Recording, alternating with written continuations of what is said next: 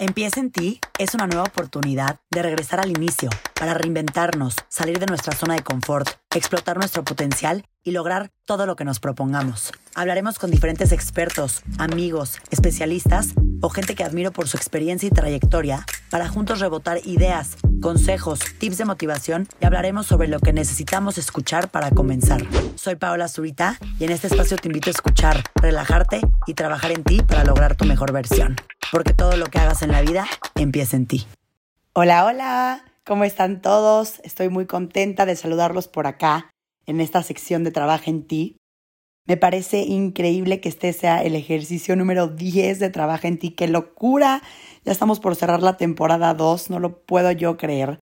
Quiero aprovechar para agradecerles a cada uno de ustedes que son parte de esta comunidad de personas que queremos trabajar en nosotros mismos, que queremos empezar a estar bien por dentro para que todo lo de nuestro alrededor esté bien. Realmente me emociona que esta comunidad Empiece en ti ha crecido como nada en el mundo y es irreal lo mucho que hemos aprendido durante estas dos temporadas y todo lo que hemos hecho para poner en práctica las recomendaciones de los expertos.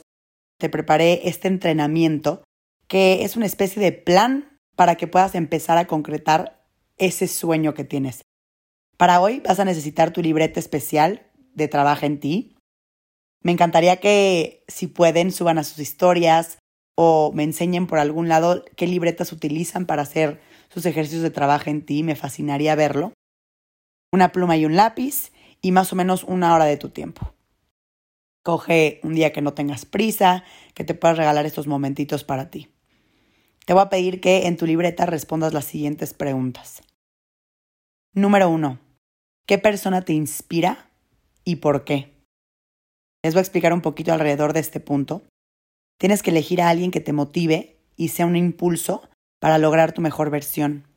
Puede ser alguien de tu familia, de tus amigos o alguna persona cuya trayectoria te llame la atención. Mi ejemplo sería Juan Pablo, mi hermano, y la razón es porque él empezó su carrera desde cero y es una persona que siempre ha perseguido su pasión, es muy genuino y a través de su verdadero ser contagia esas risas y ese amor a las personas.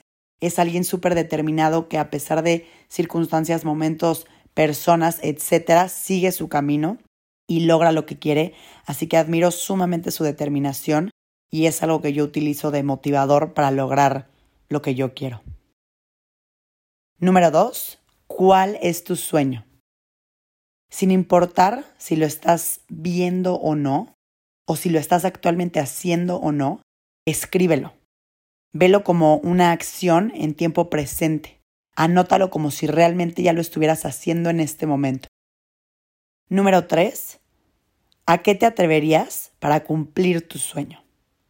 En este punto, si no te viene nada a la mente, trata de poner en palabras todas esas acciones chiquitas que te acercarán a lograr tu sueño o eso que te quieres proponer. Acciones chiquitas, ¿a qué me refiero? Acciones medibles, acciones que puedas ir haciendo a partir de ahora. Pensemos, por ejemplo, en Pamela, que fue nuestra experta que vino a hablar el día de ayer, quien se acercó a una persona de la industria de la moda para crear sinergia con ella y con una de sus marcas favoritas. Como bien nos lo dijo, ella en un evento, sin conocer, sin saber, se acercó a esa persona que sabía que la iba a llevar a ese siguiente paso para concretar su sueño, sin pena, sin miedo, y lo hizo ese mismo tipo de acciones tangibles y que se puedan hacer, anótalas. Pueden ser 5, 10, 70, 200, las que tú quieras, pero todas esas acciones chiquitas que te acercarán cada vez más a tu sueño. Número 4. ¿Qué necesitas para que tu sueño se convierta en una meta a corto plazo? Si lo que deseas es irte a vivir a otro país, por ejemplo, escribe tres cosas que son indispensables para lograr esto. Ejemplo, Número uno, checar cuánto me va a costar irme. Número dos, en qué voy a trabajar o qué voy a estudiar estando por allá. Y número tres, dónde voy a vivir.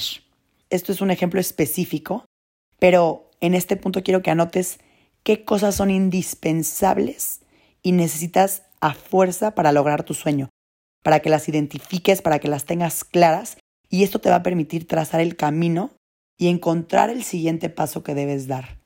Número 5. ¿Cuál debe de ser tu actitud hacia este sueño que tienes. En este último punto, ya que hiciste los puntos 1, 2, 3 y 4, que son un poquito más concretos y específicos, quiero que te tomes un momento para pensar cómo estás reaccionando ante, ante este sueño. ¿Estás sentado esperando a que llegue a ti, a que simplemente suceda? ¿Estás tomando un papel y un rol en lograr este sueño? ¿Estás tomando una actitud de víctima, como diciendo, es que a mí nada me pasa, a mí nada me llega? ¿O estás tomando un papel de actuar ante tu sueño? No importa si tu actitud es buena o mala, porque eso va a quedar en el pasado. Únicamente necesito que identifiques cómo te estás comportando, qué estás pensando, cómo te estás sintiendo y qué estás haciendo alrededor de este sueño. Y si estás por buen camino, sigue. Y si no, es momento de cambiar ese chip. Cambia ese chip al 100% para que te encamines con ciertas actitudes y pensamientos y emociones que te van a llevar a lograr tu sueño. Este punto puede llegar a sonar un poco inútil o que no sirve, pero quiero que sepan que es el punto más, más, más importante, porque pueden tener un plan, pueden tener sus metas, pueden tener sus objetivos, pueden tener absolutamente todo alrededor de su sueño, pero si no tienen la actitud correcta y las ganas correctas, no van a llegar a nada. Recuerden que nadie más va a hacer lo que se tenga que hacer para lograr ese sueño más que ustedes. Así que cambien esa actitud, cambien su mentalidad, cambien absolutamente todo y hagan y sean la persona que concreta ese plan de vida que quieren tener. Y recuerden, nunca dejes que nadie te lo quite. Digan lo que digan. Lo peor o mejor que te puede pasar es que te equivoques. Y si eso sucede, siempre puedes levantarte otra vez y vas a tener los mejores aprendizajes de tu vida. Gracias por escucharme, por estar en Trabajo en ti. Les mando un beso muy grande y espero que tengan una bonita semana.